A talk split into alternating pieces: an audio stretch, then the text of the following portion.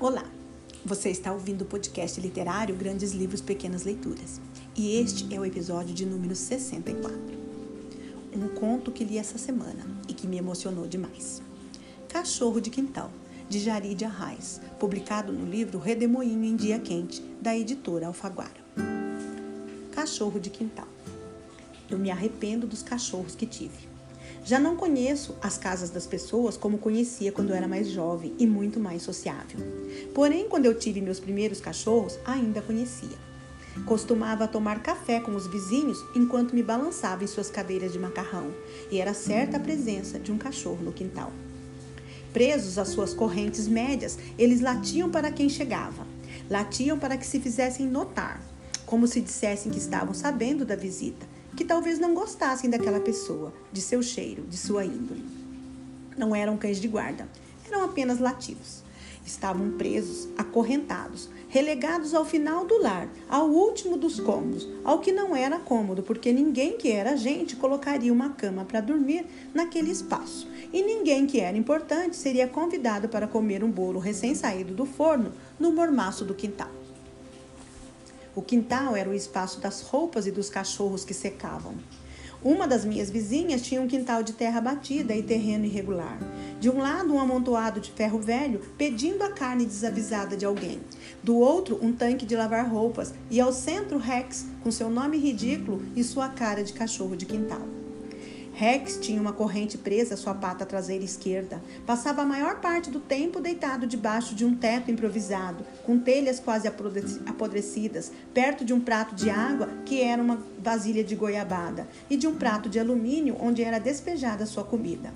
Restos do almoço das pessoas, uma ração horrível comprada a granel e ossos cozidos. Hoje sei que ossos cozidos podem matar os cachorros, mas naqueles tempos acreditávamos que cachorros aguentavam qualquer coisa.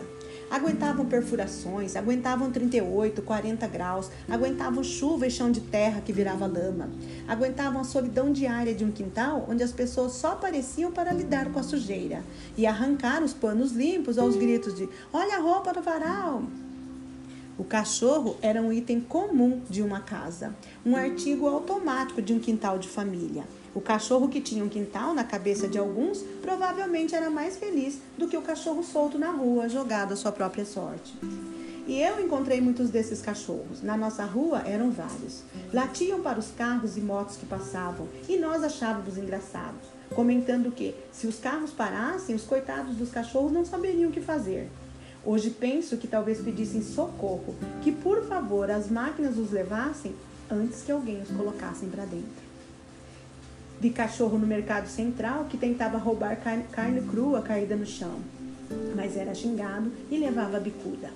Saía catando qualquer coisa comestível, magro com as costelas avistáveis, morada de pulga e carrapatos.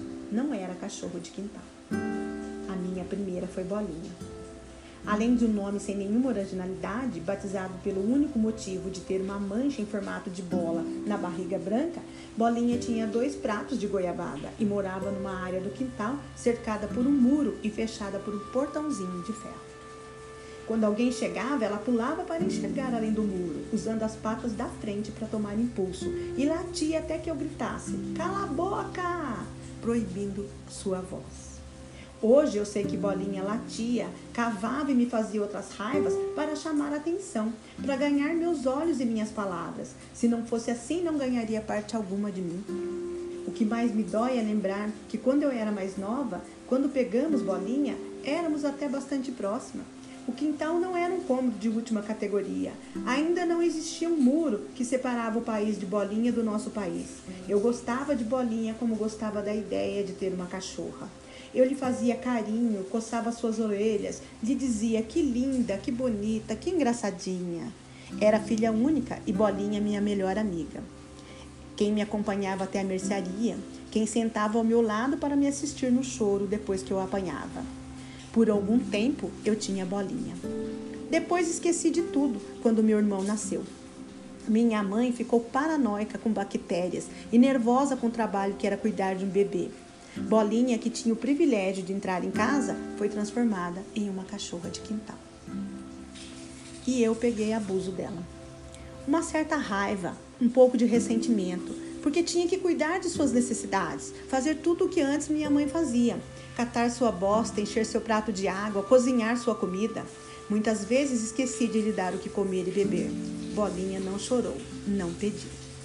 Morreu de doença que não sei qual foi, porque nem ao menos levamos ao veterinário. Esperamos morrer, como a maioria das pessoas que conhecíamos fazia. O quintal ficou vazio, aguardando o próximo cachorro de quintal. E então veio Fielzinho, dado por uma amiga que teve uma cachorra prenha e saiu distribuindo as crias.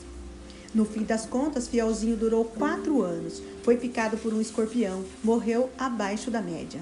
Senti muita pena. Falei com meu pai que nunca mais ia pegar cachorro. E a promessa durou. Mas era normal ter cachorro, era comum. O cachorro podia alertar se um pilantra pulasse para dentro do seu quintal. O cachorro era parte do que era uma casa. O cachorro pé duro.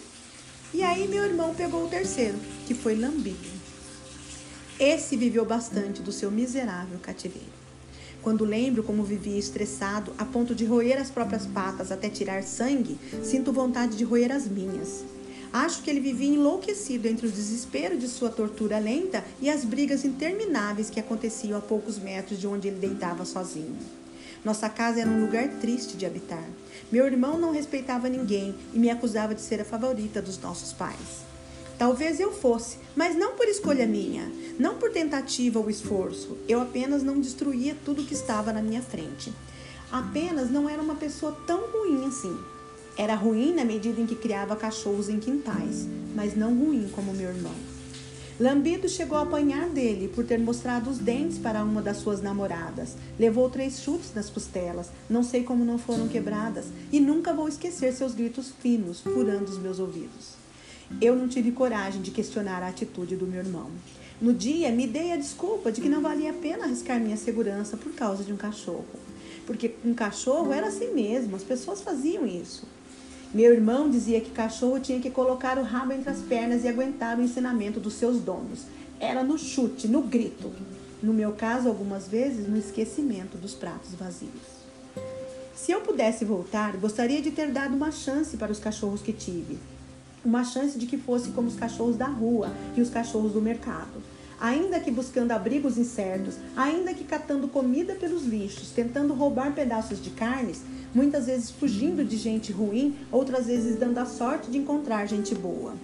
Eu sei que essa vida também não é bonita, mas naqueles tempos, quando eu tinha meus cachorros de quintal, talvez fosse menos cruel. Hoje sei coisas melhores do que sabia, e saber melhor me atormenta. Eu me arrependo de todos os cachorros que tive, assim como me arrependo de ter deixado meu irmão controlar nossa família com seus ataques de agressividade. Sobretudo, me arrependo de não ter protegido o lambido, de não ter corrido para o seu lado quando ele chorou a agudeza da sua dor. O que eu sei, sem dúvida alguma, é que os cachorros de quintal gritavam fino e provavelmente guardavam aquela mágoa, aquela tristeza, até o dia em que morriam. Talvez se lembrassem de quando chegavam e receberam seus nomes, acreditando que aquilo era uma identidade, um contrato de cuidado e companhia.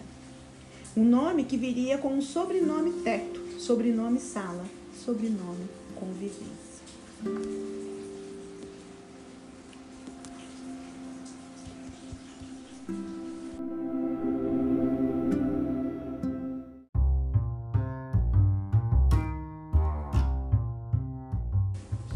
Jari de Arraes é uma escritora cordelista e poetisa brasileira. Autora dos livros As Lendas de Dandara, Heroínas Negras Brasileiras em 15 Cordéis, Um Buraco com Meu Nome e Redemoinho em Dia Quente, que foi o vencedor do prêmio APC e do prêmio Biblioteca Nacional, na categoria Contos e Crônicas. Atualmente, a autora vive em São Paulo, onde criou o Clube da Escrita para Mulheres. E eu quero agradecer a minha amiga Nádia Nogueira que está sempre muito antenada com o trabalho de mulheres que escrevem sobre mulheres e que me apresentou esse livro maravilhoso. Jari de Arraes cumpre muito bem essa missão. Escreve de forma original e corajosa sobre mulheres brasileiras, negras, nordestinas, pobres, que enfrentam as adversidades do cotidiano neste país. E se você quiser conhecer outros episódios do nosso podcast, acompanhe nosso Instagram e Facebook, Grandes Livros, Pequenas Leituras. E se quiser nos mandar um recado, fazer críticas, sugestões ou comentários, utilize nosso e-mail, grandeslivrospequenasleituras@gmail.com. Muito obrigada e até a próxima!